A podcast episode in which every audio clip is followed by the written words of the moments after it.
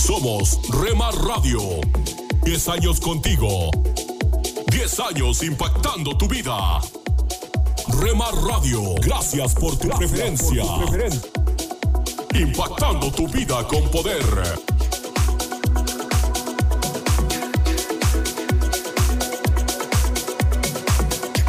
Me llevas más alto, más Estás escuchando Rema Radio. Transmitiendo desde Jalisco, México. Impactando tu vida con poder. Estás escuchando Tiempo devocional, un tiempo de intimidad con Dios.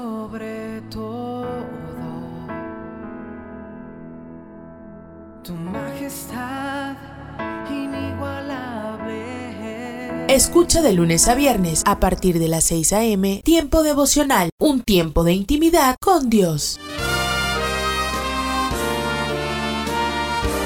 Presentamos La Buena Semilla, una reflexión para cada día del año. La buena semilla para hoy se encuentra en Juan 17:17. 17. Tu palabra es verdad. Y en Hebreos 4:12. La palabra de Dios es viva y eficaz y más cortante que toda espada de dos filos y penetra hasta partir el alma y el espíritu, las coyunturas y los tuétanos, y discierne los pensamientos y las intenciones del corazón. La reflexión de hoy se titula ¿Por qué la Biblia en vez de otro libro? Existen muchos libros de reflexión filosófica o existencial, algunos muy pertinentes. ¿Qué distingue a la Biblia de todos esos libros? Ella misma lo dice, es la palabra de Dios y excluye cualquier otra revelación. ¿Y cómo sé que lo que ella dice es verdad? Al menos dos cosas me prueban que este libro no viene del hombre sino de Dios. Uno, cuando lo leo, constato que describe de forma exacta lo que soy, lo que siento, mis esperanzas, mis temores me revela lo que hay en el fondo de mi corazón, mis intenciones ocultadas. El autor de este libro me conoce mejor de lo que yo mismo me conozco. Y dos, cuando leo la Biblia en ella también descubro a Dios, pero no a un Dios como los de la mitología, es decir, divinidades que solo son caricaturas del hombre o sueños construidos sobre la imaginación humana. El Dios que descubrí en la Biblia va mucho más allá de lo que podemos imaginar. Es un Dios que ama a sus enemigos, un Dios que es en la cruz, como dice Filipenses, un Dios que me acepta tal como soy y que me ofrece su gloria eterna. Un Dios lleno de amor y de pureza a la vez, que quiere que comparta este amor y esta pureza con Él un Padre que me recibe con los brazos abiertos. Esto no lo encuentro en ningún otro sitio. Mi amigo, este libro, la Biblia, me emociona y me habla cada vez que lo leo. No dude en leerlo.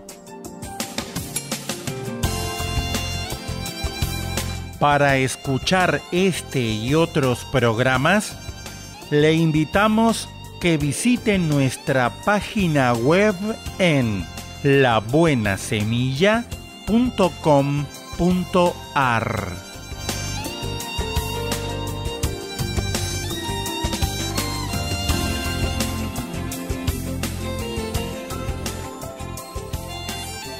Nos encantan las sorpresas y lo sorprendente. A todos nos gusta dar sorpresas y ser sorprendidos con cosas gratas, hermosas. Pero hay sorpresas que son desagradables y cuando pensamos en sorprender debemos estar preparados para llevarnos nosotros las sorpresas. No sabemos lo que puede pasar al no estar avisados. Lo cierto es que nos encantan, así como nos enamora lo sorprendente. De hecho, los superhéroes son favoritos de muchos por las habilidades sorprendentes que tienen. A muchos nos encantaría tener superpoderes, ¿verdad? Pero escucha esto, Jeremías 33:3. Pídeme y te daré a conocer secretos sorprendentes que no conoces acerca de lo que está por venir. No debemos olvidar nunca que tenemos un Dios que lo puede absolutamente todo. Cuando nos sintamos presionados o sorprendidos por cosas desagradables o las obligaciones de la vida, enfoquemos nuestro espíritu en ese maravilloso Dios. Las sorpresas y los problemas son de diversos tamaños.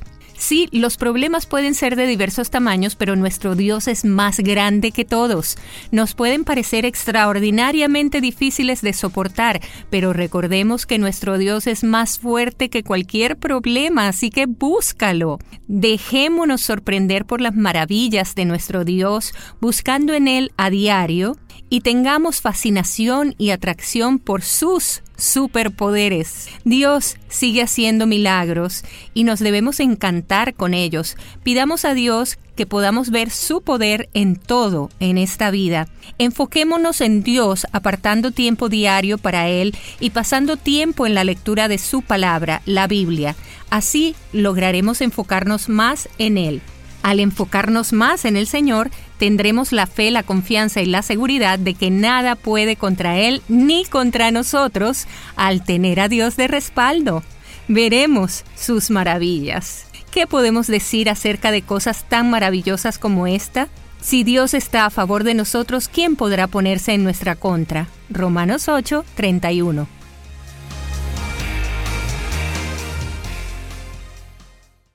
Vuele con Emirates a Tel Aviv y conéctese con Israel, con comida increíble, cultura y atmósfera electrizante de este destino único. Disfrute de hasta 5.000 canales a bordo y comidas gourmet inspiradas en la región. Puede elegir reservar nuestro menú kosher antes de su vuelo. También tiene la opción de hacer escala en la cosmopolita ciudad de Dubai. Disfrute de una experiencia de viaje inigualable y atractivas tarifas con Emirates. Visite emirates.com para reservar sus vuelos a Tel Aviv vía Dubai. Vuele con Emirates, vuele mejor.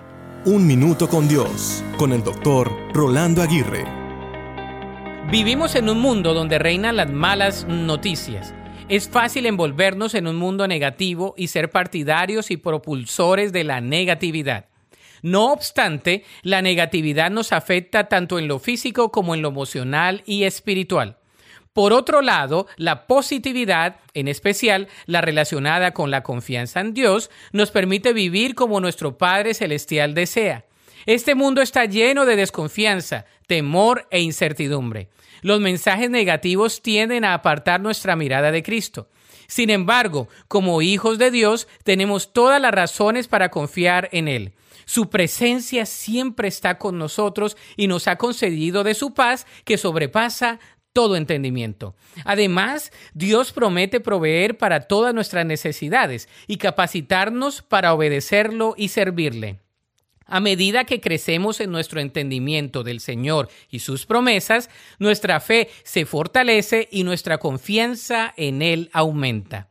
De modo que enfrentemos cada día con fe, enfocados en la verdad y poniendo nuestra confianza en Cristo. Apartémonos de las personas supremamente negativas y nutrámonos de la palabra de Dios. Solo así nuestras dudas se disiparán y nuestras ansiedades cesarán. La Biblia dice en Jeremías 17:7 pero benditos son los que confían en el Señor y han hecho que el Señor sea su esperanza y confianza. Para escuchar episodios anteriores, visita unminutocondios.org. Esto es la palabra para ti hoy.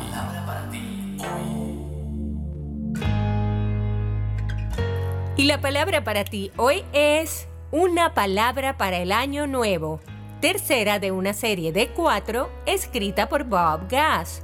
En Deuteronomio 11:11 11 leemos, la tierra regada por lluvia del cielo. Recurre a Dios para tus necesidades. La tierra que van a poseer es regada por la lluvia del cielo, no importa cuál sea el partido político en el poder o la tasa de interés o cómo esté el mercado laboral o el de bienes raíces, créelo. Cree que Dios suplirá todas tus necesidades y Él puede usar a diferentes personas para hacerlo. Jesús lo prometió así, den y se les dará, Se les echará en el regazo una medida llena, apretada, sacudida y desbordante. Lucas 6:38. Dios usará a gente para bendecirte, pero Él es la única fuente de provisión. No olvides eso nunca. Cuando te examines, te darás cuenta de tu propia insuficiencia. Cuando miras a tu alrededor te das cuenta de que otros están peleando las mismas batallas, pero cuando vuelves tu vista a Dios, descubres que Él puede hacer muchísimo más que todo lo que podamos imaginarnos o pedirle. Como dice Efesios 3:20, ¿recuerdas el versículo que está justo en el centro de la Biblia? Salmos 118.8 Es mejor refugiarse en el Señor que confiar en el hombre. Hay veces que Dios te dejará llegar al final de tu cuerda para enseñarte que cuando no queda nada sino Él, Él es todo lo que necesitas. Fíjate en esa frase, la lluvia del cielo. Esto se parece a otra promesa que Dios nos hizo. Pruébenme en esto y vean si no abro las compuertas del cielo y derramo sobre ustedes bendición hasta que sobreabunde. Malaquías 3:10. Obedece a Dios este año y las bendiciones del cielo serán tuyas. Solo inspira tu vida, inspira tu vida. Una voz de los cielos, con el pastor Juan Carlos Mayorga. Bienvenidos. Yo soy la vid verdadera y mi padre es el labrador. Todo pámpano que en mí no lleva fruto, lo quitará, y todo aquel que lleva fruto, lo limpiará, para que lleve más fruto. Juan 15, versículos 1 al 2. No hay nada más valioso ni un honor superior en la vida que ser amigo de Cristo. Jesús de Nazaret indica, ustedes son mis amigos, ya no los llamo siervos, los he llamado amigos.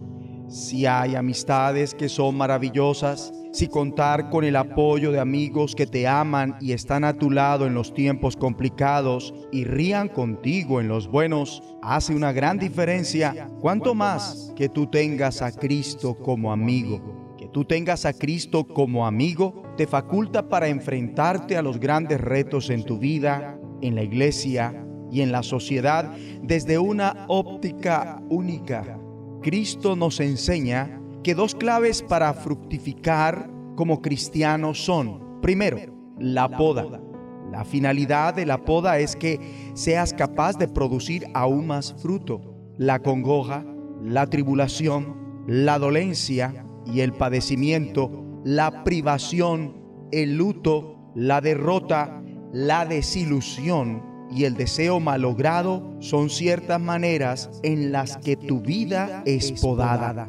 La poda aparenta ser algo muy despiadado. En ocasiones lo único que queda es una parte desgarrada para encarar al fuerte invierno. Pero somos podados para algo fresco y nuevo y cuando la primavera y el verano llegan hay una abundancia de fruto. Las afiladas tijeras de la poda traen en conclusión fruto y bendición. La otra clave para fructificar es la cercanía a Cristo. No puedes encarar los grandes retos solo. Jesús de Nazaret dice, cuando estás unido a mí y yo a ti, la relación orgánica e íntima, la cosecha seguramente será abundante. Separado, no puedes producir nada. Solo conseguirás encarar los grandes retos si permaneces cerca de Cristo. Desarrolla una intimidad en aumento con Cristo, pasando tiempo de calidad con Él y andando con Él, orando y oyéndolo a través de su palabra y siguiendo sus deseos. Cristo afirma que si te mantienes cerca de Él, permanezcan en mí en consecuencia, acontecerán tres cosas con relación a tu fruto. Una, tus peticiones serán concedidas. Dos, Dios será glorificado. Y tercero, tu gozo será pleno y rebosante. Jesús de Nazaret desea que te encuentres saturado de gozo y completamente vivo. No hay más grande gozo que saber que eres valorado, precioso y amado por Dios y amar a los demás como a ti mismo. No hay mayor regocijo que dar vida eterna a los demás en Cristo y con Cristo. Oremos juntos. Dios y Padre, gracias, porque en Cristo nos has elegido para que seamos tus amigos. Ayúdame a permanecer en Cristo y Cristo en mí, porque separado de Él, nada puedo hacer. En el nombre de Jesús de Nazaret, amén. Una voz de los cielos, escúchanos, será de bendición para tu vida. De bendición para tu vida. Somos Remar Radio. 10 años contigo. 10 años impactando tu vida. Remar Radio, gracias por tu preferencia. Impactando tu vida con poder.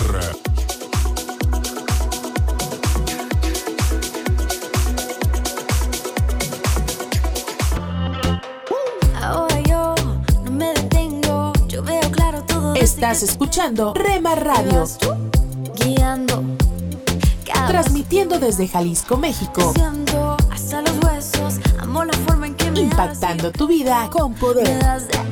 tu vida para que viva. Estás escuchando Tiempo devocional, un tiempo de intimidad con Dios.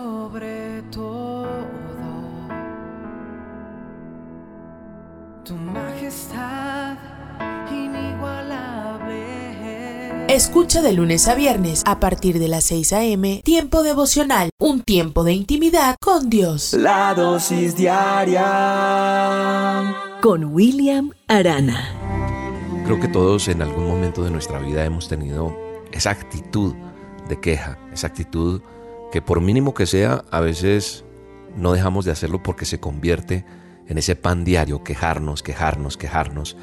Y a veces Dios nos da las cosas, pero nosotros nunca estamos conformes, porque queremos que siempre se haga mi voluntad y no la de Dios. Te lo he dicho en otras oportunidades. Estaba leyendo mi manual de instrucciones, la palabra de Dios, y en el libro de números, en el capítulo 11, estaba leyendo ese capítulo y me encuentro esos tres primeros versos que dicen que los israelitas siempre se quejaban con Dios por los problemas que tenían. Y cuando Dios oyó sus quejas un día, otro día, otro día, se enojó mucho y prendió fuego alrededor del campamento, dice la escritura. Entonces la gente empezó a gritar y a pedirle ayuda a Moisés, que era su líder. Entonces Moisés ruega a Dios por ellos y el fuego se apaga inmediatamente. Y por eso ellos llamaron a ese lugar Taberá, que quiere decir incendio. Y lo llamaron así para, para ellos recordar que Dios se había enojado contra ellos por, por, por esa quejadera. Y yo creo que presentarnos ante Dios con quejas no va a traer para nada buenas consecuencias, porque es desagradable para Él. Cuando yo lo leo en la escritura, cuando yo lo leo en la Biblia, me doy cuenta que para Él es des desagradable que yo me esté quejando. Dios había hecho muchas cosas por este pueblo. Le había mostrado señales, no lo había desamparado en ningún momento. Y en vez de recibir por lo menos una palabra de gratitud, recibe todo lo contrario. Quejas, quejas y quejas. Y el pueblo de Dios era sustentado diariamente por maná, una comida que caía del cielo todos los días, pero como todo no siempre es color de rosa, nunca faltaban personas inconformes, ambiciosas, y inclusive ellos conocían personas de otros pueblos que se les acercaban a los israelitas, los convencían de que podían aspirar a más y llegaron a pensar que ellos merecían más y tristemente añoraron las cosas pasadas. Porque como te lo decía en una dosis anterior, a veces queremos volver allá, a esa aldea, al oscuro, a donde siempre he tenido penas, porque a veces queremos la esclavitud, como en el caso de los israelitas. Llegaron a añorar esa esclavitud en Egipto. Y sabe, esa, esa situación no es ajena a la nuestra. No es ajena a lo que tú estás viviendo. Porque cada día que pasa es una bendición. Y cada cosa que nos pasa y suceden en nuestra vida es porque Dios lo ha querido así y por algo será. El despertarse cada mañana ya es una gran bendición, pero resulta que aún teniendo poco, mucho para vivir, le damos los buenos días a Dios con una queja. Y eso entristece, yo creo, el corazón de Dios. Ahora, yo creo que, que la situación no es si, si, si Jesús hizo ese sacrificio en la cruz para que vivamos siempre en el desierto, no. Yo creo que al quejarnos lo que hacemos es ponerle peros a ese gran sacrificio que hizo Jesús allí en la cruz del Calvario. Hoy te vengo a decir que no prestes atención a los comentarios de las personas que tienes al lado, porque muchas de esas personas siempre van a criticar o a menospreciar lo que Dios te ha dado. Y a veces te aconsejan que le exijas más. Y tienes que tener claro algo, y es que tu Dios Todopoderoso, que es el mismo mío, es un Padre que quiere todo lo mejor para ti, para sus hijos. Pero obviamente eso se va a ir dando poco a poco. Es un proceso. Y Dios trata con nosotros primero, en nuestra vida. Y nosotros tenemos que dejar esa actitud de queja, porque esa actitud solo está demostrando que aún tenemos cosas que cambiar en nuestro corazón y que no estamos preparados para recibir esa gran bendición que Dios tiene para nosotros. Muchas veces también es la duda la que no nos deja avanzar, porque hasta Moisés siendo líder dudó en el momento que Dios le dijo que le iba a dar de comer a todos, que les iba a dar. Y Moisés respondió, Dios mío, ¿de dónde vas a sacar tanta carne para darles de comer a todos eh, y a tanta gente en un mes. ¿De dónde? Le pregunta. Ahí en ese mismo libro que estamos leyendo de números aparece todo esto. Si vas al versículo 21 al 23. Y dice que Moisés le dijo, son como 600 mil hombres sin contar a las mujeres. Aún así matáramos todas las vacas y las ovejas que traemos o les diéramos todos los peces del mar, no habría bastante para todos. Mira lo que está diciendo el líder Moisés, el que lidera todo ese pueblo. Pero Dios le dice a Moisés, ¿tú crees que no puedo hacerlo? Qué tremenda pregunta y es la pregunta que Dios te hace hoy. ¿Tú crees que yo no puedo hacer eso que tú necesitas? ¿Tú, crees que yo no tengo el poder para hacer ese milagro? ¿Sabes qué le dice a Moisés después de decirle esta pregunta, de hacerle esta pregunta? Cuando le dice, ¿tú crees que no puedo hacerlo? Le dice, pues ahora verás si cumplo o no con mi palabra. Uy, qué respuesta tan tremenda. Es la respuesta que Dios nos está dando hoy. Ahora vas a ver si cumplo o no con mi palabra. Y después de haber abierto el mar rojo, Moisés duda y llega esta respuesta contundente que yo creo que, ay, yo no sé cómo estaría Moisés y cómo, cómo estaría pasándola en ese momento. Porque después de haber abierto el mar rojo frente a ellos y sacarlos de la esclavitud, dudó por un momento de que Dios lo pudiera alimentar. Pero así somos nosotros. Hemos visto actuar el poder de Dios, sabemos que Él es el dueño de todo lo que existe y aún así nos atrevemos a dudar de que Él puede hacerlo. ¿Cuándo nos ha mentido Dios? Nunca lo ha hecho. Que no responda a tus peticiones no quiere decir que no va a hacer cosas grandes en tu vida, pero lo va a hacer a su manera y en su tiempo. Que no te pase como a los israelitas, que por sus insaciables deseos no tenían en cuenta que su verdadera necesidad era estar en la presencia de Dios. Dios cumple con su palabra, pero en su tiempo. No más quejas y démosle gracias a Dios por este día, en el nombre poderoso de Jesús. Perdona mis quejas, Señor Perdona mi actitud, perdona mi desobediencia, dile, perdóname Señor. Y sé que tú vas a cumplir lo que me prometiste. Y sé que tú eres un Dios que cumple su palabra y la cumples en mi vida. Gracias por tus respuestas. Gracias porque mis peticiones están delante de ti y tú traerás lo mejor para mí. En el nombre de Jesús. Amén. Te mando un abrazo y te bendigo en este día. Deja ya la queja avanza, reemplázala con alabanza. Deja de ser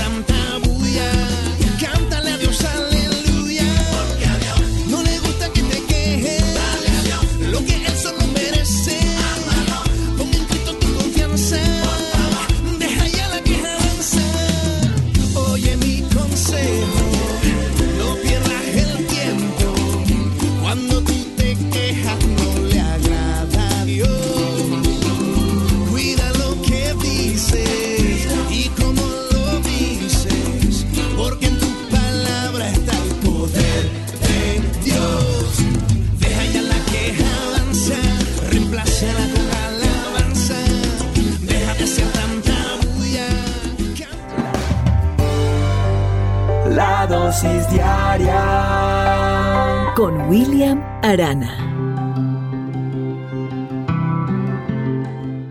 Somos mujeres de esperanza. Unidas elevamos nuestras voces al Señor, orando por nuestro mundo.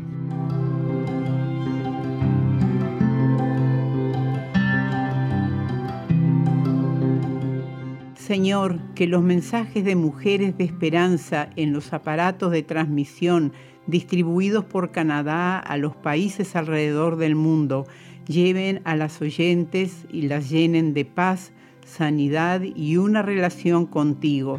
Te lo pedimos en el nombre de Jesús. Amén.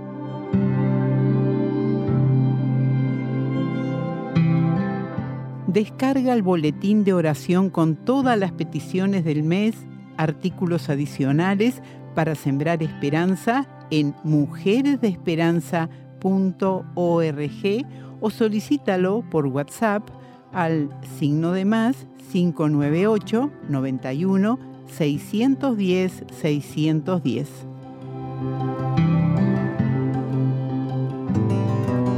La forma como muchos homenajearon y honraron la muerte y vida de Steve Jobs fue con la imagen de una vela encendida en un iPad.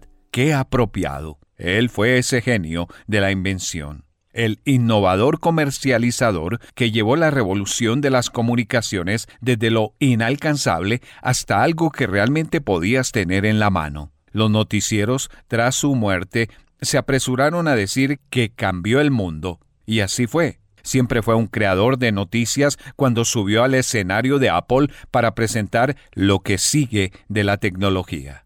Pero después de su fallecimiento, la gente se preguntaba, ¿qué sigue? A un nivel mucho más profundo. ¿Qué sigue al otro lado de nuestro último latido cuando los obituarios y los homenajes son para nosotros? Hoy quiero tener una palabra contigo acerca del tema El hombre que siempre preguntaba ¿qué sigue? En un discurso de graduación de la Universidad de Stanford, Steve Jobs dijo, La muerte es el destino que todos compartimos. Nadie ha escapado de ella.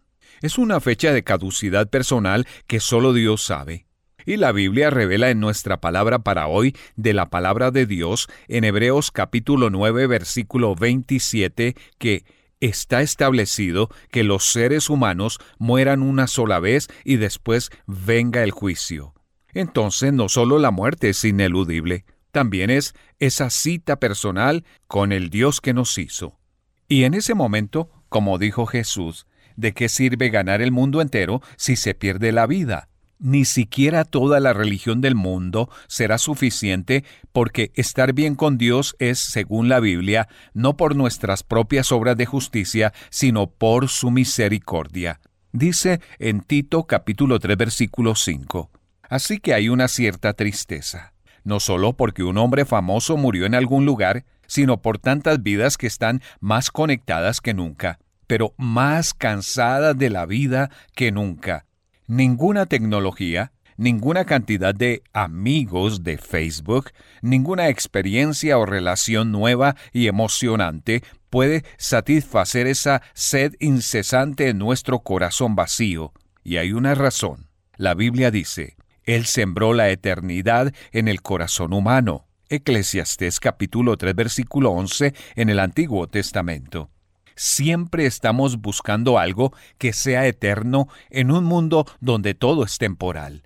Cuando Jesús estaba hablando en un pozo con una mujer cuya vida estaba llena de relaciones decepcionantes, utilizó el pozo como ejemplo para decirnos cómo llenar ese vacío eterno en nuestros corazones. Él dijo, Todo el que beba de esta agua volverá a tener sed pero el que beba del agua que yo le daré no volverá a tener sed jamás, sino que dentro de él esa agua se convertirá en un manantial del que brotará vida eterna.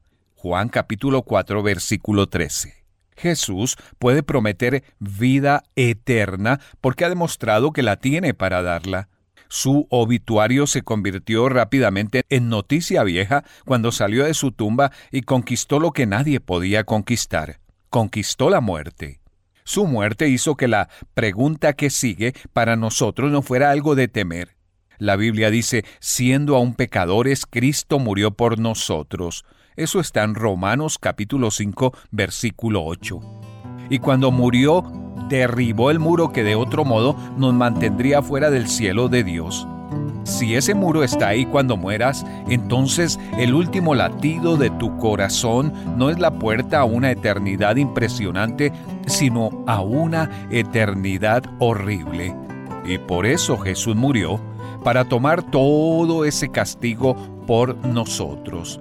Él salió del cielo y entró al escenario de la tierra para ofrecer lo que solo Él podía, vida eterna. Él ofrece esa asombrosa paz y plenitud de saber que estás listo para vivir y para morir cuando y como sea que venga.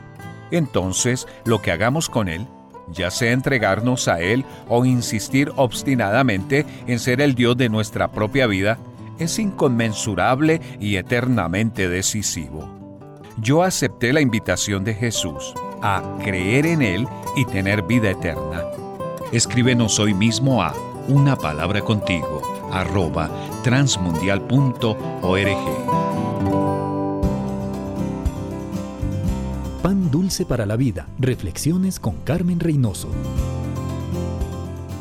¿Sabía que llevar una vida sin metas es pecado contra Dios? Es que si no tenemos metas, andamos sin dirección. No tenemos entusiasmo porque no vemos resultados. No hay resultados porque no hay esfuerzos. Una persona sin metas se conforma con la rutina y la mediocridad. Una persona mediocre se aburre y desilusiona. Una persona aburrida se involucra en peleas, críticas y discusiones. No tener metas es ser un mal mayordomo del precioso don de la vida. Vivir sin metas es desobediencia al llamado divino de crecer en Cristo, de madurar en Él y ser conforme a Él. Es negar la validez del propósito de Dios para la vida y es alejarse del potencial que el Señor ha colocado en el interior de cada uno de nosotros. Amigo, si su vida no tiene sentido, pídale a Dios. Él da sentido a la vida. Pan dulce para la vida. Reflexiones con Carmen Reynoso. Somos Remar Radio. 10 años contigo. 10 años impactando tu vida. Remar Radio, gracias por tu preferencia.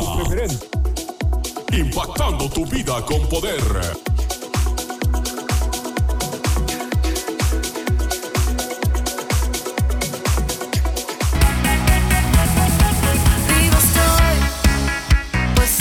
Estás escuchando Rema Radio, mis ojos se la transmitiendo desde Jalisco, México, Ahora yo puedo. Impactando tu vida con poder.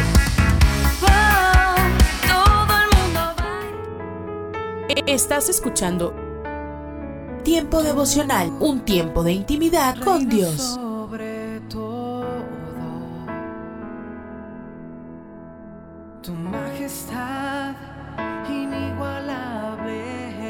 Escucha de lunes a viernes a partir de las 6 a.m. Tiempo devocional, un tiempo de intimidad con Dios. Hola lectores de la Biblia, bienvenidos a la sinopsis de la Biblia.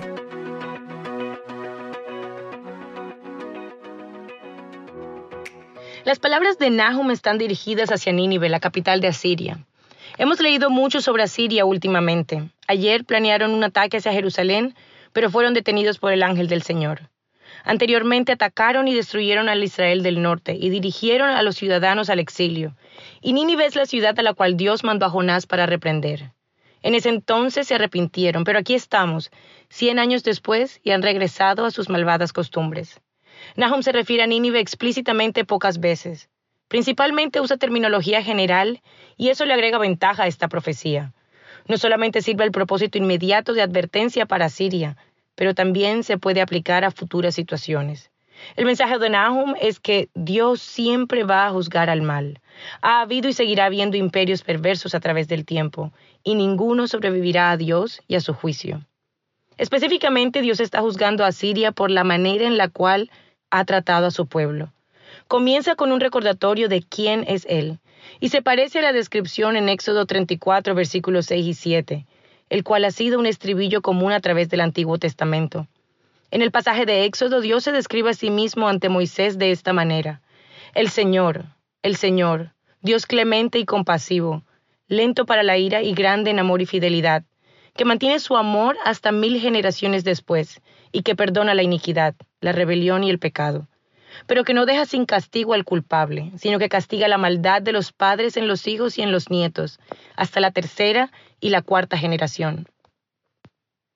Aquí Dios está hablando con uno de su pueblo y le está dando un mensaje para que lo comparta con el resto de su pueblo. Y empieza con todas las cualidades increíbles que posee. Pero luego agrega un recordatorio al final que básicamente dice, en caso que me consideren blando, de todas formas castigo el pecado. El orden de una lista puede revelar lo que se está enfatizando. Por ejemplo, de acuerdo a la FDA, Administración de Medicamentos y Alimentos estadounidenses, requiere que las etiquetas de comida embotellada o empaquetada listen los ingredientes en orden de prominencia. Así es que el primer ingrediente en la lista es lo que más contiene el producto y el ingrediente listado al final es el menos prominente. Con eso en mente, veamos el pasaje de Nahum 1, versículo 2 y 3, donde Nahum está hablando con los enemigos de Dios sobre quién es Dios. El Señor es un Dios celoso y vengador, Señor de la venganza, Señor de la ira. El Señor se venga de sus adversarios, es implacable con sus enemigos. El Señor es lento para la ira, imponente en su fuerza. El Señor no deja a nadie sin castigo. Aquí Nahum se refiere al pasaje de Éxodo 34, pero revierte el orden. Indudablemente esto es intencional. Como ves a Dios y cómo Dios se relaciona contigo se basa completamente en si lo conoces o no. A través del libro Nahum brinda recordatorios que Dios tiene su mirada no solo sobre los malvados a quienes castigará, sino también sobre el remanente de su pueblo a quienes planea restaurar y bendecir. Alienta a Israel con recordatorios que le dicen que serán liberados y volverán a celebrar sus fiestas otra vez, lo cual no han podido hacer mientras Asiria los oprimía. Sus ciudades fueron destruidas y ellos fueron exiliados, pero eso nunca ha detenido a Dios antes. Dios deshace los desechos realizados por nuestros enemigos. Los líderes de Asiria fallaron en servir a su gente. Sus príncipes y escribas huyeron. Su realeza se quedó dormida al volante. La gente del pueblo no tiene a nadie que los guíe y se esparcen. Mientras tanto, las otras naciones a su alrededor, las que han sido víctimas de su opresión, se alegran porque se les haya puesto un alto. Ahora el vistazo de Dios. Nahum es un libro pesado, pero nos demuestra que nuestro Dios es el defensor de su pueblo. Nuestro Dios repara las injusticias. Si vives en un país que tiene alguna forma de injusticia sistemática u opresión, Anímate al saber que Dios se ocupará de eso. No se le escapa nada. Puede tomar más tiempo de lo que quieres, puede que no se resuelva en tu vida, pero nuestro Dios sí lo ve. Puede parecer que a nadie le importa o que nadie habla de eso lo suficientemente fuerte, pero nada pasa desapercibido ante nuestro Dios. Cuando los líderes fallan en dirigir, podemos seguir confiando en Dios. Solo es otro recordatorio del por qué no podemos poner nuestras esperanzas en naciones o poderes porque solo Dios puede gobernar en completa justicia. Él es nuestro Rey por siempre, y Él es donde el júbilo está. La sinopsis de la Biblia es presentada a ustedes gracias a D-Group, estudios bíblicos y de discipulado que se reúnen en iglesias y hogares alrededor del mundo cada semana. Hola, soy Johnny Eric Sentara. Es sorprendente cuánta gente vive con dolor crónico ya sea por una cirugía fallida, la escoliosis, una lesión en la cancha de fútbol o un dolor por un trastorno autoinmune. El dolor es intenso.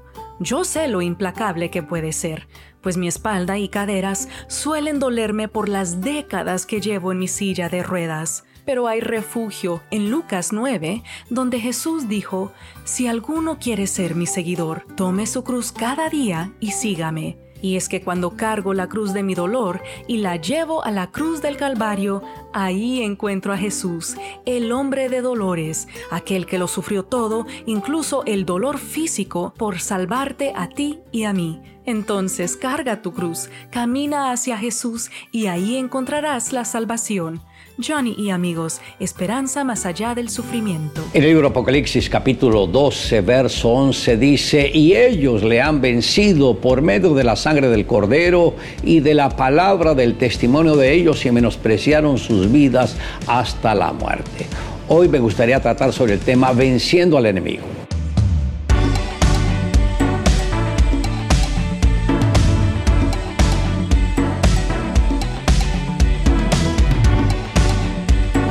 La mayoría de las personas tienen profunda preocupación por su seguridad, al punto que en los últimos años las compañías de seguros han crecido y prosperado en gran manera. La verdadera seguridad no la proporcionan ni las empresas aseguradoras, ni los líderes políticos, ni el ejército, ni una gran cuenta bancaria. La verdadera seguridad solo puede provenir de Dios. Hay momentos en la vida cuando debemos enfrentar un valle de sombra de muerte, pero el salmista afirma que a pesar de ello podemos tener paz, pues Dios tiene todo bajo su control. Sabemos que existe un enemigo cuya arma favorita es la muerte, pero también sabemos que hay un Dios todopoderoso que vino a deshacer todas las obras del adversario.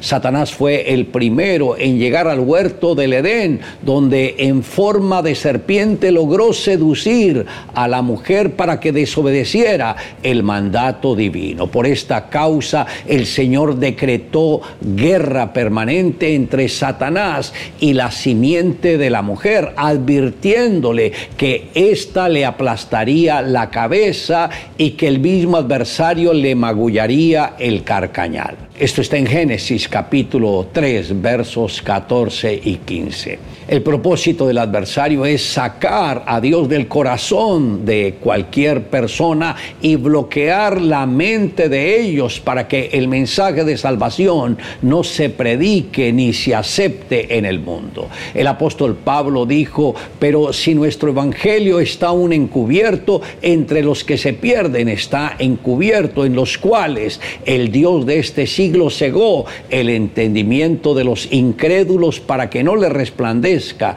la luz del Evangelio de la gloria de Cristo, el cual es la imagen de Dios. Esto está en 2 de Corintios capítulo 4 verso 3. Debemos entender que el adversario logra imponer el imperio del terror y cuenta con la organización de una estrategia militar muy bien organizada.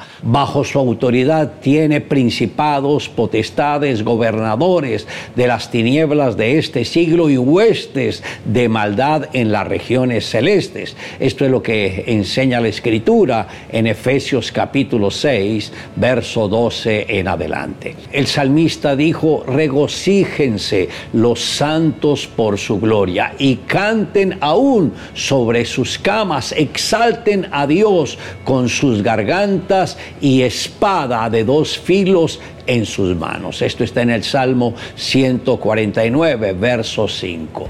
Note que la espada de dos filos es la palabra de Dios y se usa para ejecutar venganza entre las naciones y castigo entre los pueblos y para aprisionar a los reyes con grillos. Estos reyes son los principados demoníacos de maldad que operan en los aires. Dios le dio a cada creyente esa unción para atar a esos poderes demoníacos que tienen dominio sobre una buena cantidad de personas a nivel mundial. Por eso cada uno de nosotros como cristianos debemos usar la armadura que el Señor nos confió.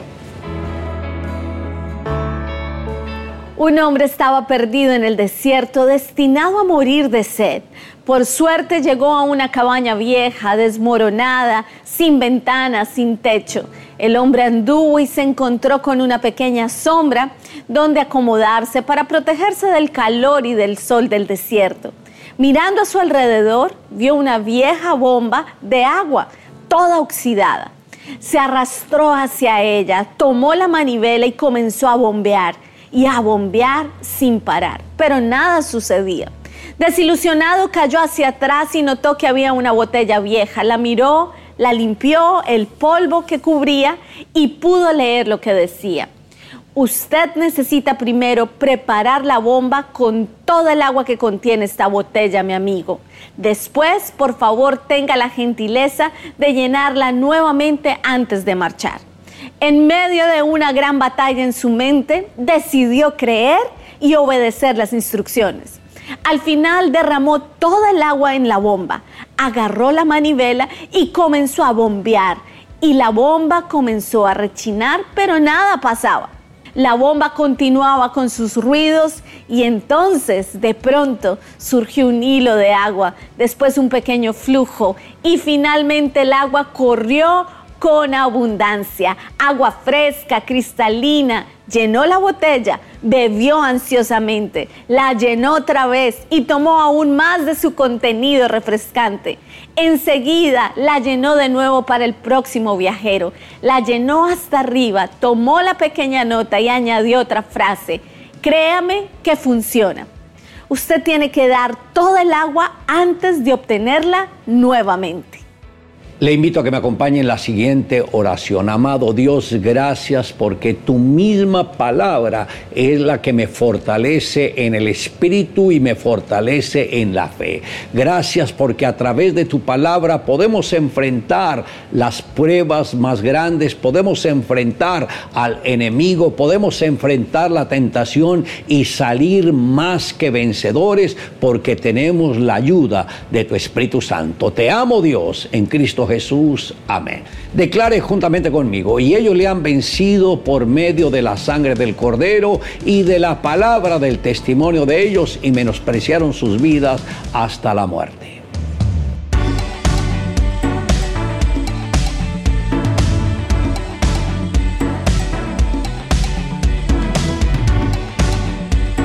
Lecturas diarias de Unánimes. La lectura de hoy es tomada del Evangelio de Mateo. Allí en el capítulo 25 vamos a leer los versículos desde el 41 hasta el 46, donde Jesús nos dice, Entonces dirá también a los de la izquierda, Apartaos de mí, malditos, al fuego eterno preparado para el diablo y sus ángeles, porque tuve hambre y no me disteis de comer. Tuve sed y no me disteis de beber.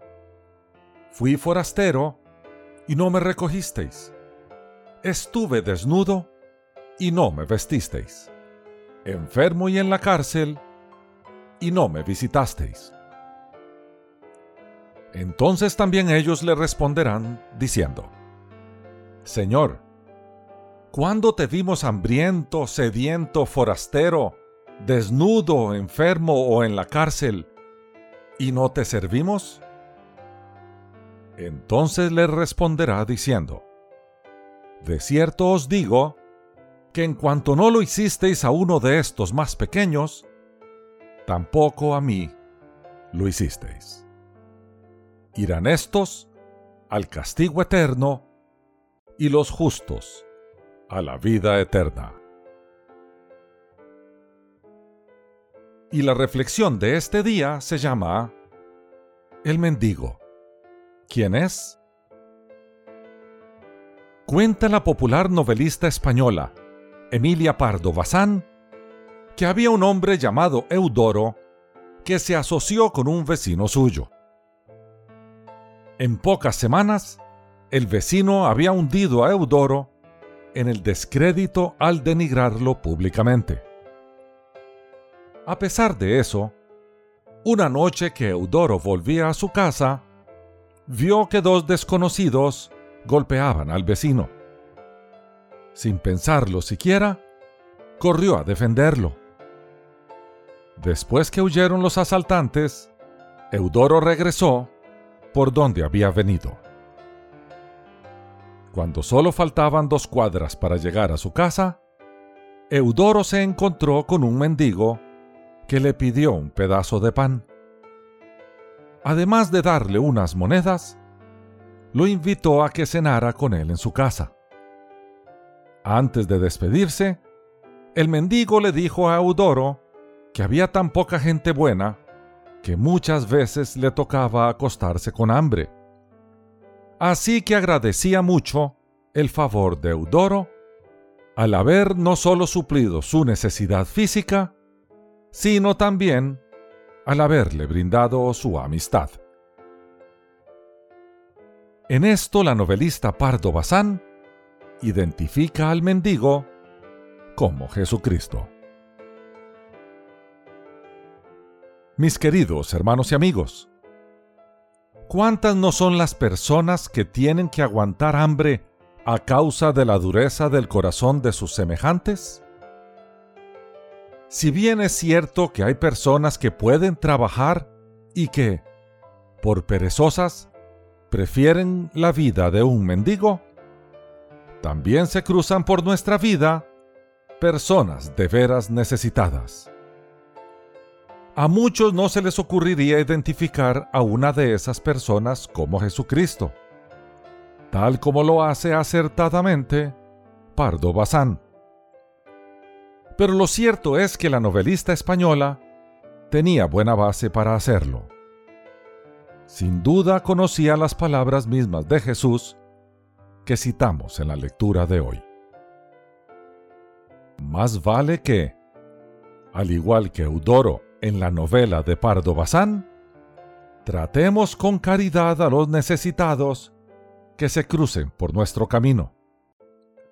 Así en el juicio final, Jesucristo podrá decirnos a nosotros, Vengan ustedes, a quienes mi Padre ha bendecido, reciban su herencia, el reino preparado para ustedes desde la creación del mundo. Les aseguro que todo lo que hicieron por uno de mis hermanos, aún por el más pequeño, lo hicieron por mí. Que Dios te bendiga. En las nubes de la incertidumbre, el dolor y el desaliento, surge un rayo de esperanza en la voz internacional de la radio de Guillermo Villanueva.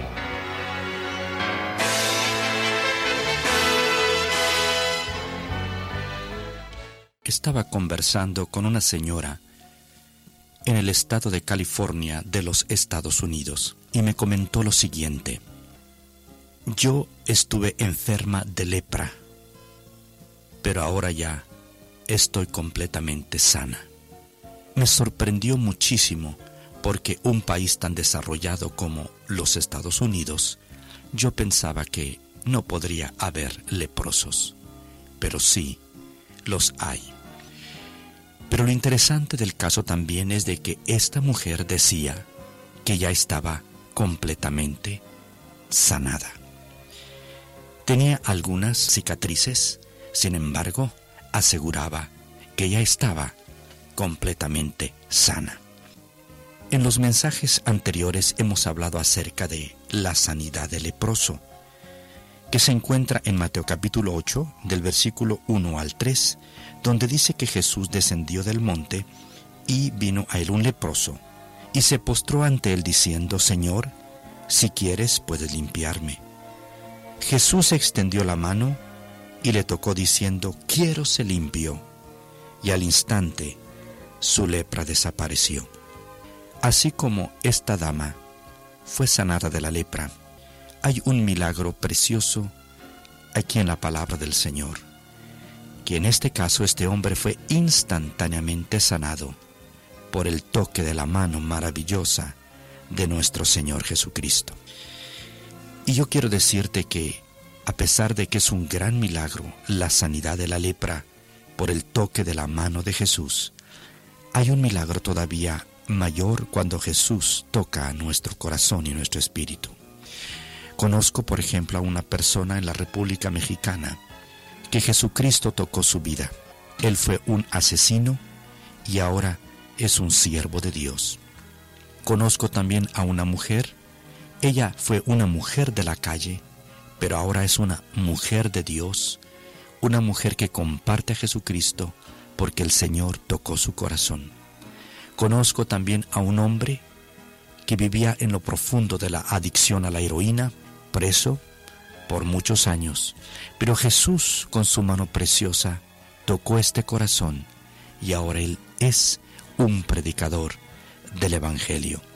Por eso la Biblia nos dice que Jesús extendió su mano y tocó al leproso y dijo, quiero ser limpio, y lo sanó. Mi estimado amigo, cuando el pecador viene a Jesús y le pide salud, Jesús extiende su mano y nos toca, por más inmundo que seamos.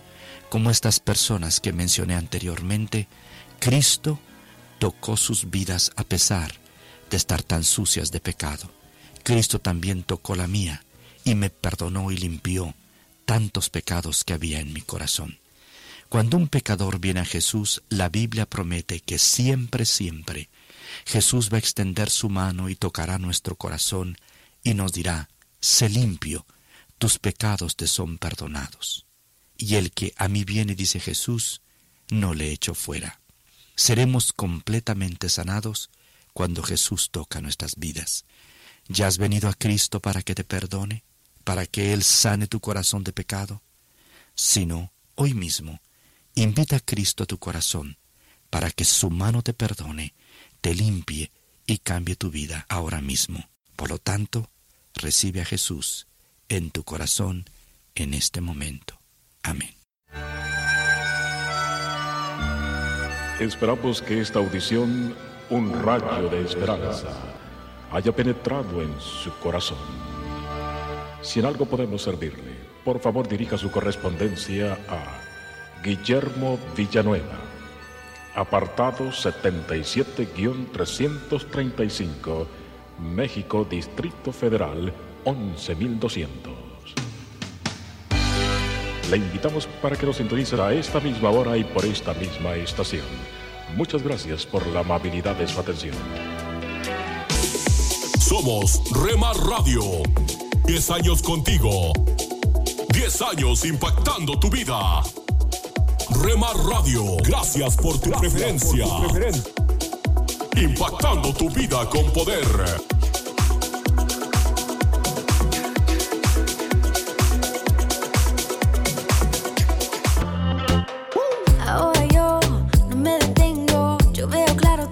Estás escuchando Rema Radio, guiando, transmitiendo desde Jalisco, México, siendo hasta los huesos. Amo la forma en que me impactando tu vida con Me poder. das de tu vida para que viva. Estás escuchando Tiempo devocional, un tiempo de intimidad con Dios.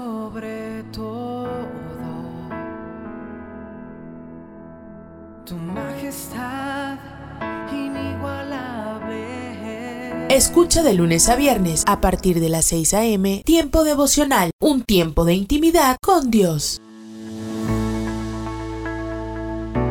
Tome unos momentos para recibir ánimo y renovación con pautas para vivir. Casi todos los jóvenes que van a la escuela dominical recuerdan a la esposa de Lot, quien miró atrás y se convirtió en una estatua de sal. Jesús hizo una referencia a esta mujer cuya vida recibió el juicio de Dios. Él dijo seis palabras. Recuerden a la esposa de Lot. Cuando Moisés escribió este drama, él la identificó como la esposa del sobrino de Abraham, cuyo nombre era Lot. Lot había dejado la tierra de Harán con Abraham. Una vez que ellos entraron en la tierra de Canaán, Dios los bendijo. Sus rebaños se multiplicaron de tal manera que no había suficiente pasto y agua para ambas manadas. Abraham dijo a Lot, Lot, elige. Si decides ir a la izquierda, yo iré a la derecha. No quiero ningún conflicto entre nosotros. Lot miró hacia el fértil valle del Jordán y escogió los verdes pastos cerca de Sodoma, probablemente en el extremo sur del Mar Muerto. Allí prosperó, pero también se enfrentó al dilema que enfrentan hoy a los padres. Cómo criar hijos piadosos en un mundo depravado e impio. Dios es paciente, pero su paciencia tiene límites. Con el tiempo, Dios envió dos mensajeros angelicales instruyendo a Lot y a su familia a salir. El mensaje era simple. Huyan para salvar su vida. No miren hacia atrás y no se detengan en ninguna parte de la llanura. Mientras huían, la mujer de Lot miró hacia atrás, pensando, seguramente una última mirada fugaz no puede importar. Pero lo hizo y ella enfrentó las consecuencias de su desobediencia.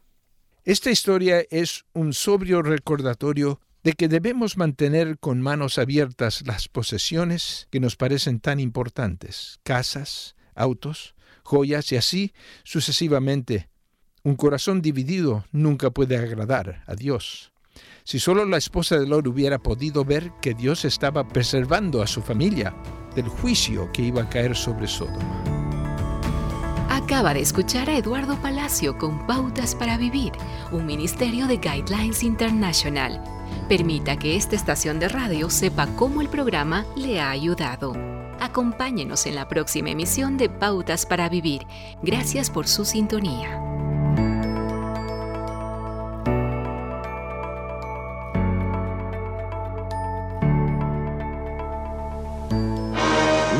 Mensaje a la conciencia.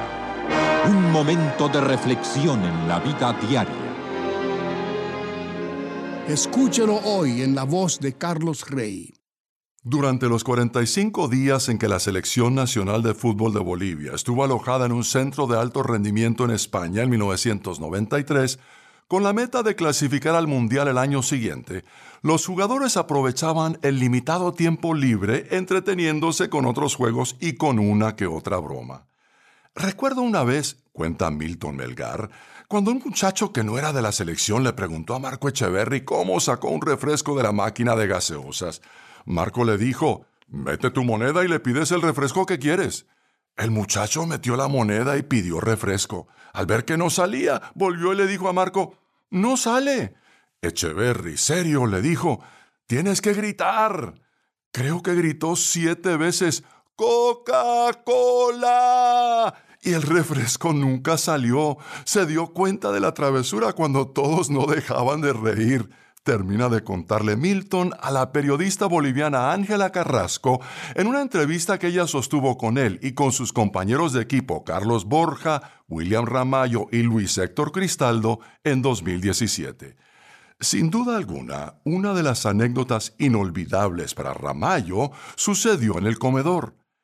Había deportistas alemanes, chinos, japoneses, estadounidenses, italianos, argentinos, en fin, de todas partes del mundo, y Borja tenía la costumbre de lanzar bolitas hechas con miga de pan. Claro, no faltó la gente que, ya molesta, devolvía la amiguita. La amiguita creció a motes, los motes a verduras, las verduras se convirtieron en papas y al fin volaba la comida de un lado para el otro entre insultos y risas. Era la guerra mundial de comida que casi nos cuesta la expulsión del lugar. Recuerda entre risas Ramayo. El 18 de julio, la selección comenzó a hacer historia en la población venezolana de Puerto Ordaz, escribe la periodista boliviana. Allí comenzó una racha de cinco triunfos consecutivos que nos enloquecieron a todos. Pero el partido no empezó como todos esperaban. O quizás sí. Es que al primer cuarto de hora Venezuela anotaba el primer gol y en Bolivia ya se empezaban a escuchar los comentarios que se habían vuelto una fea costumbre.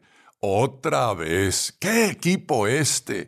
Incluso mucha gente llegó a apagar su televisor, seguros de que la verde nuevamente regresaría derrotada. Pero para sorpresa de casi todos, Bolivia derrotó a Venezuela por siete tantos contra uno. Ese resultado causó euforia en el país. Dejamos de lado la frase de moda, jugamos como nunca y perdimos como siempre, concluye Ramayo. A esas alturas, el director técnico Escargorta bien pudo haberle dicho a cada jugador de aquel equipo lo mismo que le dijo Jesucristo a la iglesia de Tiatira.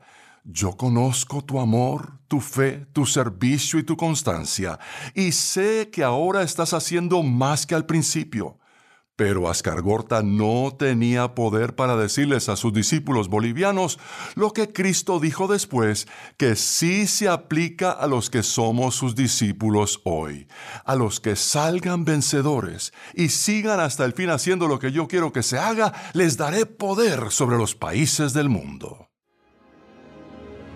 Si aún no se ha suscrito para recibir un mensaje a la conciencia por correo electrónico, le invitamos a que ingrese a nuestro sitio conciencia.net y se suscriba hoy mismo.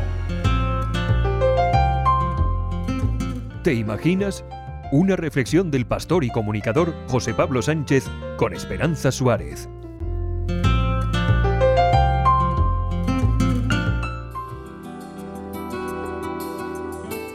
Michael Phelps es el deportista olímpico más condecorado de todos los tiempos, con un total de 28 medallas en su palmarés, la mayoría de ellas de oro, y récords por lo que es conocido como el tiburón de Baltimore. Pero no es oro todo lo que reluce en la vida de este joven nadador. Después de convertirse en el deportista más laureado de la historia, en los Juegos Olímpicos de Londres, Phelps anunció su retirada. Había llegado a la cima como deportista, pero pronto se iba a ver en lo más bajo como persona. Phelps le tenía miedo al agua de pequeño. Según cuenta, se sumergía en la piscina para no escuchar los gritos de pelea de sus padres, quienes pronto se divorciarían. Así fue como el técnico Bowman se fijó en él y le entrenó. Con tan solo 15 años, participó en sus primeros Juegos Olímpicos en Sydney el año 2000. Desde entonces todo un camino de triunfos hasta que en 2012 decide dejarlo. Hacía tiempo que Phelps coqueteaba con el alcohol y las drogas. La vida no le resultaba fácil fuera de la competición. En 2014 era detenido por conducir bebido. Había caído de lleno en el alcoholismo. Luchaba por entender quién era yo fuera de la piscina, explicó a un medio estadounidense. Pensaba que el mundo sería mejor sin mí y que lo mejor que podía hacer era terminar con mi vida. Esta profunda crisis de identidad y los problemas con el alcohol le llevan a pedir ayuda profesional e ingresa en una clínica de desintoxicación. Su amigo y exdeportista Ray Lewis le regala el libro Una vida con propósito, escrito por el pastor evangélico Rick Warren, y que responde a la pregunta ¿para qué estoy aquí en la tierra? desde la perspectiva de la Biblia. Es tan grande el impacto que este libro produce en su vida que le transforma. Phelps confiesa que antes su autoestima estaba por los suelos y su vida era un desastre, como una bomba a punto de estallar. Después de acercarse a Dios, llamó a su amigo Lewis para decirle, no puedo agradecértelo lo suficiente, me salvaste la vida. Michael Phelps salió de la clínica, volvió a entrenar, a competir y a ganar seis medallas en los Juegos de Río. Según su entrenador, es una nueva persona más tranquilo y que sabe hacia dónde va ahora en la vida. Se retira del mundo de la competición con nuevas fuerzas, las fuerzas que vienen del cielo.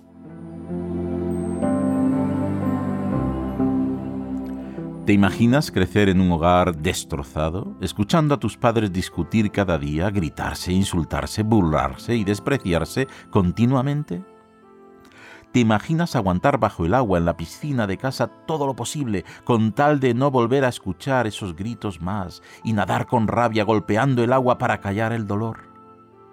¿Te imaginas que ese dolor te lleva a desarrollar habilidades extraordinarias y te lanza a una carrera de victorias sin parangón, hasta llegar a ser el deportista más laureado de los Juegos Olímpicos y un héroe nacional. Pero el dolor no se va y te lleva a las drogas y a pensar en el suicidio. ¿Te imaginas que cuando ya estás a punto de tirar la toalla, un amigo te habla de Jesús y su propósito para tu vida, de cómo Dios puede calmar tu dolor y darte un sentido nuevo, liberador, y que escuchas, buscas, clamas a Jesucristo por ayuda y sientes que te transforma, te da nuevas fuerzas para seguir compitiendo hasta el punto de volver a triunfar? Pues no te lo imagines más, es verdad la verdad de aquellos que aceptan el propósito que Dios les dio y que ha revelado en su palabra, la Biblia. Has escuchado ¿Te imaginas? Un espacio producido por Radio Encuentro, Radio Transmundial en España. Comunícate a info@radioencuentro.net. Hola, soy Dorothy.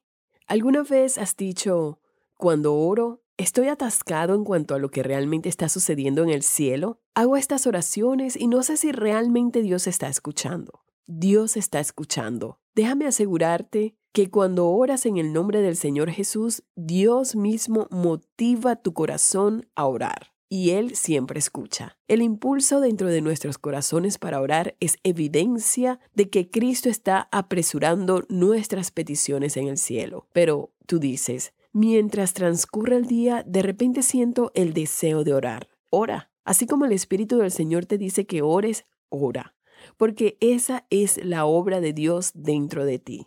Él está diciendo que toda la Trinidad está presente cuando tú, como un creyente, nacido de nuevo, horas. La intersección del Espíritu Santo es similar a la de aquellos que podrían tratar de decir, bueno, ya sabes, aquí hay algunas palabras de este idioma, pero no quiero parecer tonto al tratar de decir estas palabras, porque no sé si lo diré bien o si haré alguna inflexión incorrecta en ciertas palabras. Pero si tienes un buen maestro en un idioma extranjero, él te diría, dilo, sácalo, todo se resolverá cuando lo digas, porque tienes la libertad de tomar no solo algunas pocas palabras, sino de hacer una oración en ese idioma. ¿Cuánto más será el estímulo si hablamos por la intersección del Espíritu Santo obrando en nosotros? Quizás te despiertas en la noche y no puedes entender por qué o qué dirá el Espíritu del Señor a través de ti. Luego dile, Señor, no sé cómo orar pero tú tienes algo por lo que deseas que yo ore y en este momento me dispongo para que tú pongas dentro de mi corazón exactamente esas cosas por las que quieres que yo interceda ante la Trinidad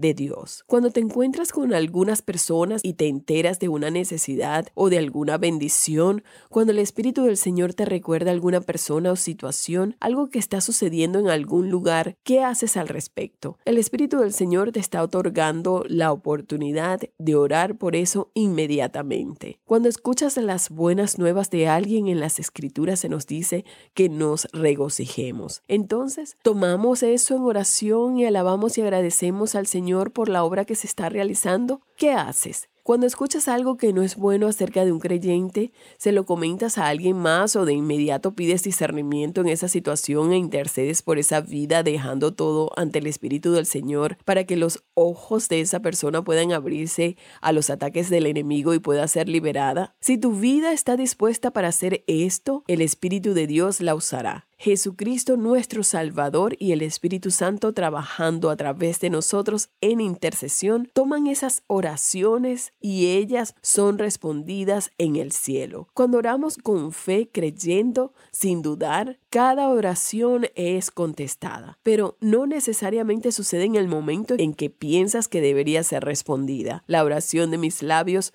no siempre será respondida con un sí. A veces es un no. En ocasiones la oración que hago por otros puede involucrar muchas circunstancias que aún no se han resuelto en esa otra vida antes de que esa oración sea respondida. Tal vez ores por un niño y quizás algún día salgas de este mundo sin saber que esas oraciones fueron respondidas, pero Dios responderá esas oraciones. Puedo decirte que necesitamos oraciones unos por otros, pero necesitamos orar a lo largo del día. Pero tú dices, ¿Cómo sé que esto funciona? Es porque existe uno llamado el gran sumo sacerdote. Él es Jesús, Dios, quien resucitó para tomar estas oraciones y llevarlas ante el Padre. Por tanto, habiendo sido exaltado a la diestra de Dios, estas oraciones están siendo presentadas a través de sus labios divinos puros. Ellas serán respondidas Sabes, en Apocalipsis 5.8 se nos dice que habrá copas de oración. ¿Alguna vez has pensado por qué copas? Podría ser que estés orando por una situación confiando en que Dios obrará. ¿Oraste ayer? ¿Oraste el año pasado? ¿Y oraste el año anterior a ese? ¿Por qué tanto tiempo? Imagina que no oras hoy y esa pudiera ser la última oración que Dios está esperando para llenar esa copa y en ese momento se obtendrá la respuesta. No sabemos acerca del tiempo, pero creo que la fe persistente y el traer ante Dios nuestra oración, que va a glorificar su nombre, permitirá que ésta sea respondida. Romanos 8:37 Antes, en todas estas cosas, somos más que vencedores por medio de aquel que nos amó. Qué lindo es sentirse amado, amada. En cualquier tipo de relación buscamos ser aceptados. Damos amor y esperamos eh, ser correspondidos. Muchas veces hacemos de todo para, para obtener el mismo amor invertido en los demás. Y es tan frustrante, ¿no es cierto?, cuando eso no ocurre. Cuando no recibimos o nuestra expectativa quizás es mayor. Algo similar acontece en el área espiritual. creemos que no somos dignos del amor de Dios, que no somos nada, o que nuestro pasado es muy malo como para recibir el amor gratuito de Dios, el regalo de, del amor de Dios. Y nos pasamos la vida así, creyendo que somos los últimos de la fila en el reino de Dios. C.S. Luis dijo una vez, Dios no nos ama porque seamos buenos, Él nos hace buenos porque nos ama. Y es un gran principio, una gran verdad. Él nos amó primero, dice 1 Juan 4:19. El amor de Dios hacia usted no es porque sea bueno, no es por lo que tiene, eh, por la apariencia. Él lo amó, lo ama y seguirá amando hasta el fin, no importando las circunstancias. Usted no puede ganar el amor de Dios aún haciendo todas las obras y diciendo yo no hago mal a nadie este no no alcanza obras porque el amor de Dios es por gracia es por fe es un don de Dios un regalo para todos aquellos que quieren recibir y experimentar el amor verdadero. Entonces cuando caminamos en esa relación, esa comunión con Dios, esa intimidad con Dios, con el Padre Celestial, Él va haciendo su obra en nuestras vidas. En estos días estábamos hablando sobre el taller del maestro, ¿recuerda? Y Él hace eso como, como gran escultor, como Padre amoroso nuestra vida, transformando, haciendo su obra, su voluntad en la nuestra nos hace buenos, pero según su parámetro, no el nuestro. Toma todo lo malo, lo triste y a veces lo difícil, y todo eso lo convierte para nuestro bien. ¿Por qué? Porque Él nos ama. Él lo ama profundamente. Es su hijo, es su hija. Pagó un precio muy alto por usted. El precio más alto que se pueda poner por algo, por la vida, es justamente la vida misma por el otro.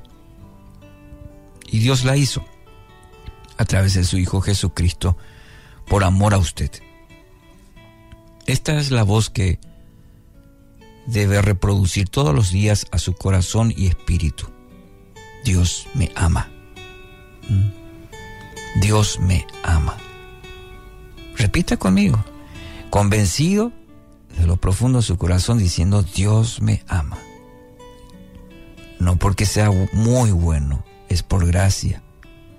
Él está haciendo una obra maravillosa en usted porque lo ama. Aunque quizás puede, puede que hoy no vea todo el cuadro, no vea el final, pero sepa que Dios lo ama y está con usted hoy. Hoy justamente es un buen día para caminar en esta afirmación y vivir en base a ello, diciendo, Dios me ama. Alimento para el alma. Lecturas diarias de inspiración producidas por Radio Transmundial. La perfección es nuestra meta. Nadie es perfecto es una frase que comúnmente hemos escuchado, ¿verdad? Dicha con humildad, esta verdad agrada a Dios. Pero cuando es una excusa para hacer cosas malas, perjudica la fe y la vida cristiana. Esta forma de pensar podría inclinarnos a tomar el pecado a la ligera y debilitará nuestra voluntad para esforzarnos por tener un mejor comportamiento. El apóstol Pablo nos enseña en Filipenses capítulo 3 la manera cristiana de actuar ni que ya sea perfecto, sino que prosigo por ver si logro asir aquello, prosigo a la meta, al premio del supremo llamamiento de Dios en Cristo Jesús. Versículos 12 al 14. Como Pablo, no debemos esperar alcanzar perfección en esta vida, pero que esto no disminuya nuestro esfuerzo por serlo. Pablo dice que su meta era conocer a Cristo, ser como Él y ser todo lo que Cristo pensaba en cuanto a Él. Esta meta absorbió todas sus energías. Esto es un ejemplo valioso para nosotros. No debemos permitir que nada aparte nuestros ojos de la meta, conocer a Cristo. Con la concentración de un atleta en entrenamiento, debemos poner a un lado todo lo que es perjudicial y olvidar aún de las cosas buenas que podrían distraernos e impedir que seamos cristianos efectivos. Hay solo uno que fue perfecto, Jesús. Él cumplió la ley a la perfección para remediar nuestras imperfecciones. Esto debe motivarnos a una vida piadosa. Para nosotros el nadie es perfecto no es una excusa, sino un desafío y una motivación para alcanzar ahora la perfección que será nuestra en el cielo. Seamos perfectos como nuestro Padre Celestial es perfecto. Meditación escrita por Sigifredo Zabalza, Venezuela.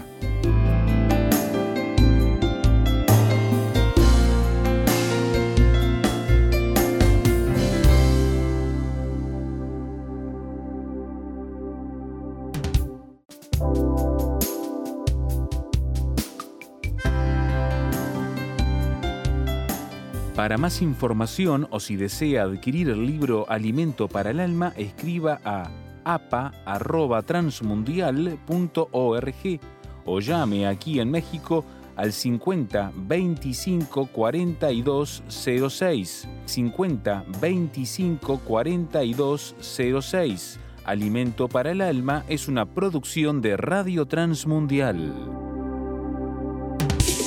Somos Rema Radio. 10 años contigo. 10 años impactando tu vida. Rema Radio, gracias por tu preferencia. Impactando tu vida con poder.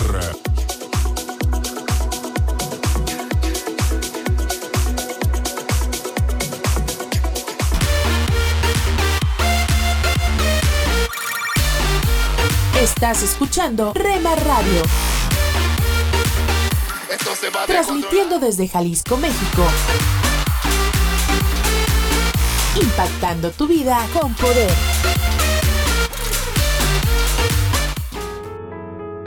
Estás escuchando Tiempo devocional, un tiempo de intimidad con Dios.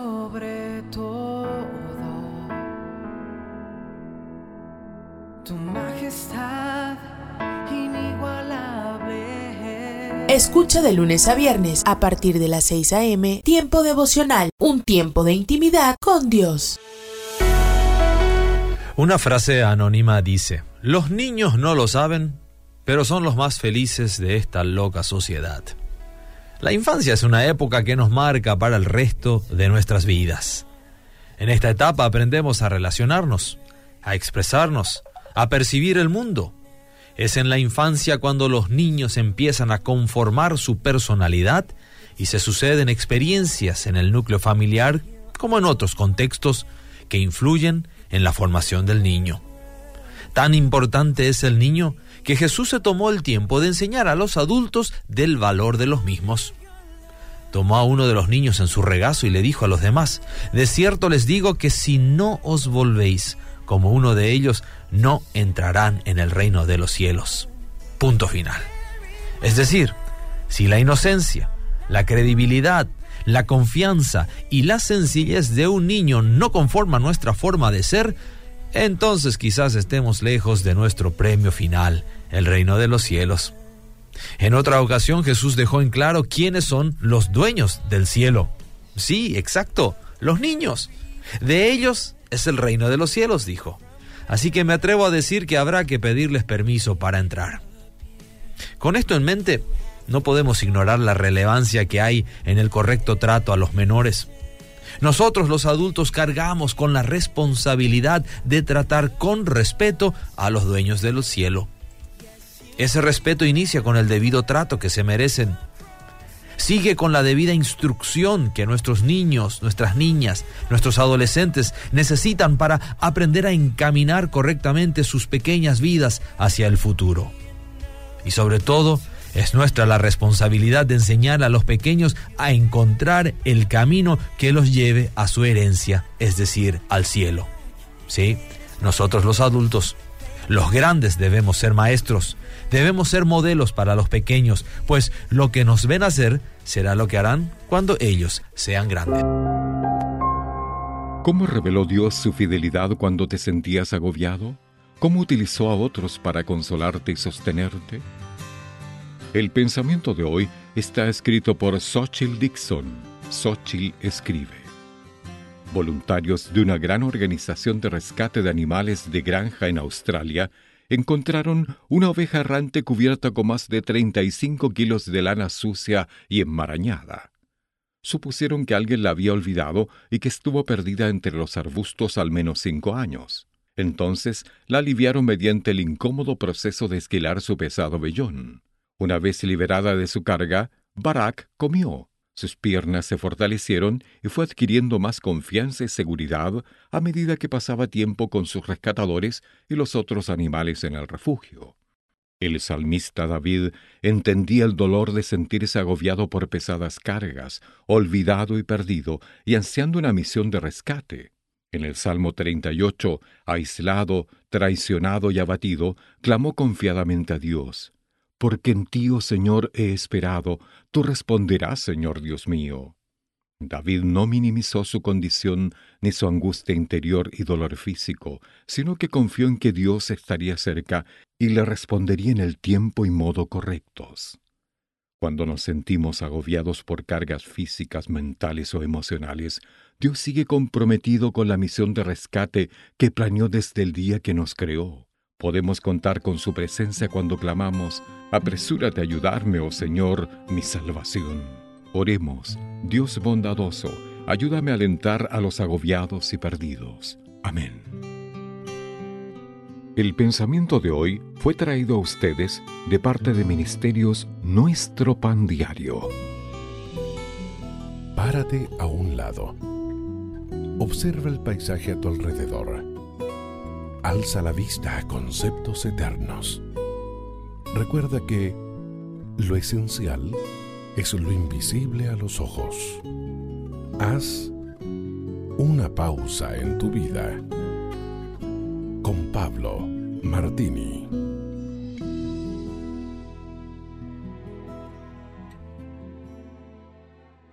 Cuando hablamos de que la vida a veces eh, deja cicatrices, todos nosotros sabemos a qué se refiere dicha metáfora. El mundo se encarga de llenarnos de fisuras. Basta con escuchar algunos relatos de personas cercanas, ver nuestras propias vidas o un noticiero de semana para detectar cicatrices.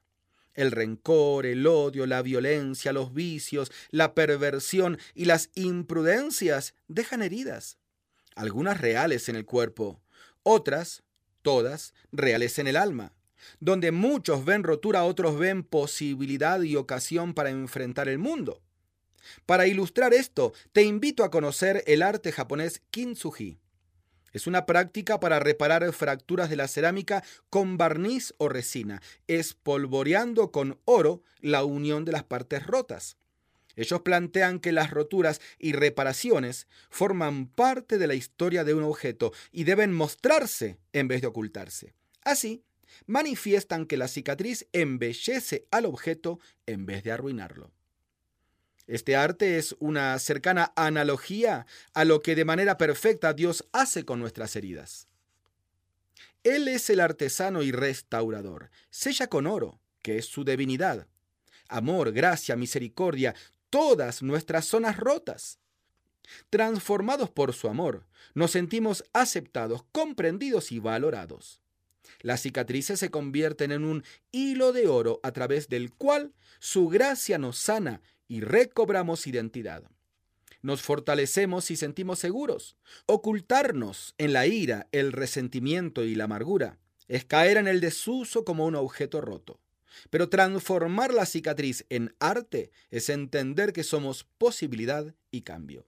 Convirtamos nuestras cicatrices en perfectos mensajes de la gracia de Dios en nuestras vidas.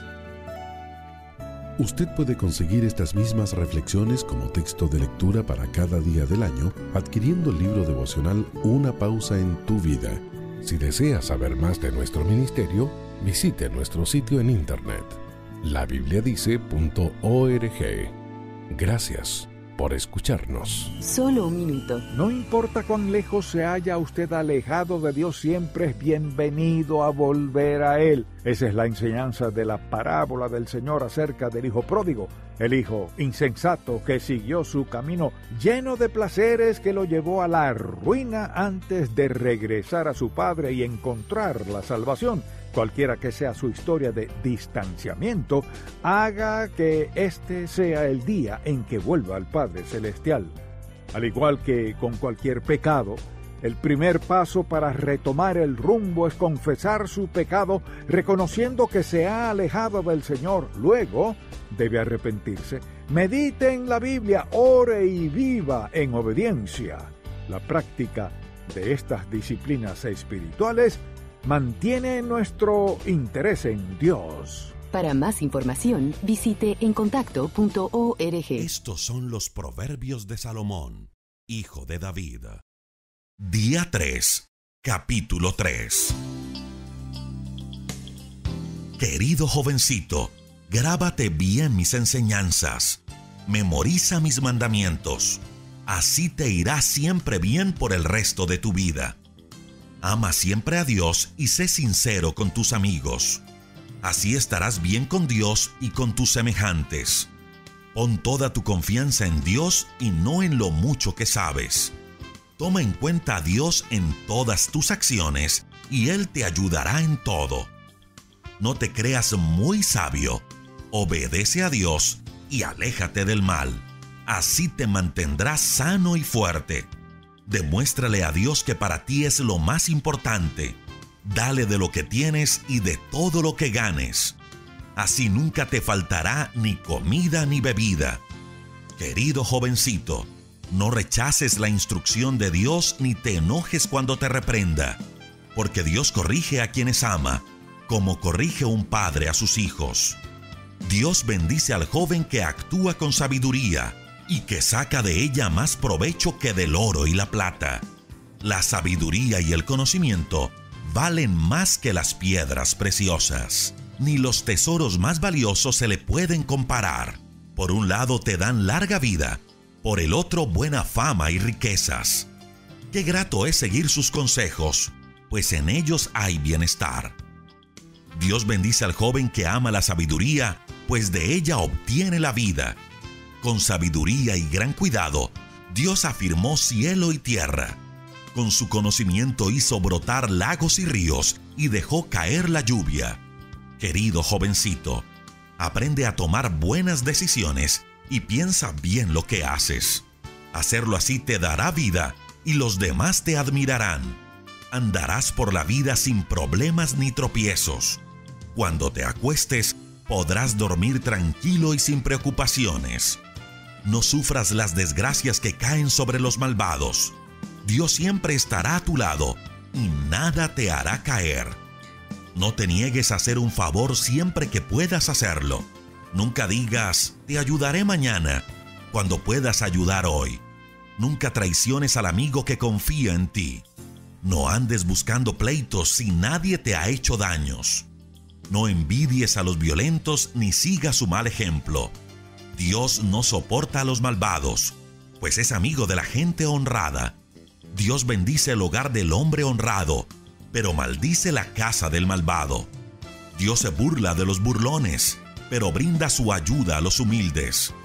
Los sabios merecen honra, y los tontos solo deshonra.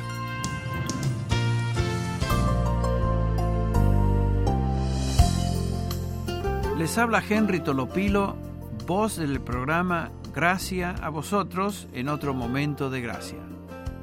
El Nuevo Testamento nos dice, a quien sin haberle visto le amáis, y a quien ahora no veis, pero creéis en él, y os regocijáis grandemente con gozo inefable y lleno de gloria. Expresión del compañerismo que tenemos con Cristo. Y por supuesto está establecido sobre el amor la fe y la obediencia a su palabra. Cuando usted aprende a confiar en Cristo y a obedecer sus mandamientos revelados en la Escritura, esa relación se fortalece. Les habló Henry Tolopilo invitándole a otro momento de gracia. Somos Rema Radio. 10 años contigo. 10 años impactando tu vida. Rema Radio. Gracias por tu preferencia. Impactando tu vida con poder.